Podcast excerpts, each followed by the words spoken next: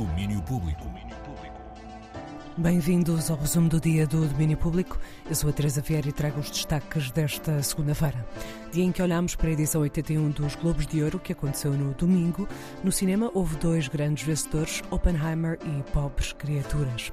Oppenheimer levou cinco dos principais prémios na categoria. Foi o melhor filme dramático, teve em Christopher Nolan o melhor realizador, Cillian Murphy foi o melhor ator e Robert Downey Jr.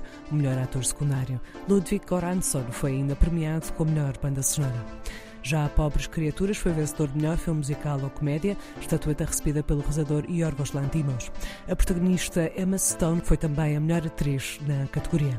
Nas séries, o destaque dramático foi para Succession, que na última temporada foi considerada a melhor série e teve Sarah Snook, Kieran Culkin e Matthew McFadden, os vencedores dos prémios de melhores atores. Já da Bear dominou as categorias de comédia musical, foi a melhor série, Ayo Edebiri foi a melhor atriz e Jeremy Allen White, o melhor ator.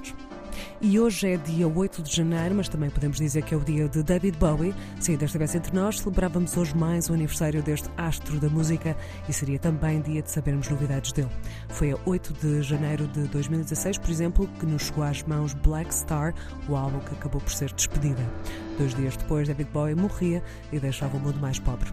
Mas 8 de janeiro continua a ser dia de celebrar o britânico.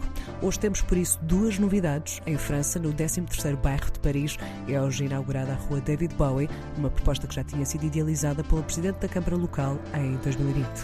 Além disso, vamos ter também um novo álbum com material de arquivo, chama-se Waiting in the Sky e terá edição limitada em vinil a ser lançada no Record Store Day no dia 20 de abril deste ano. O álbum vai trazer um alinhamento alternativo do clássico The Rise and Fall of Ziggy Stardust and the Spiders from Mars. E temos planos para celebrar no aniversário no final deste mês. Já se sabe, janeiro é mês de celebrar o Salgado. Mais um Salgado Faz Anos Fest que veio já com 11 anos em cima. Dia 27 de janeiro, Maus Hábitos recebe mais uma vez esta festividade.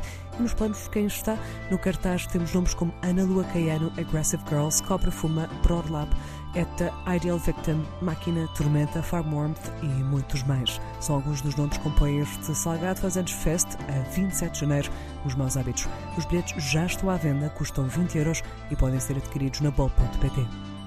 E por fim, apontando para o fim de semana, temos o Festival Penumbra, em Lisboa. Olá, eu sou Miguel Moura, das Edições Umbria. Estamos neste momento a organizar a segunda edição do Festival Penumbra, dias 12 e 13 de janeiro, na Bota, em Lisboa.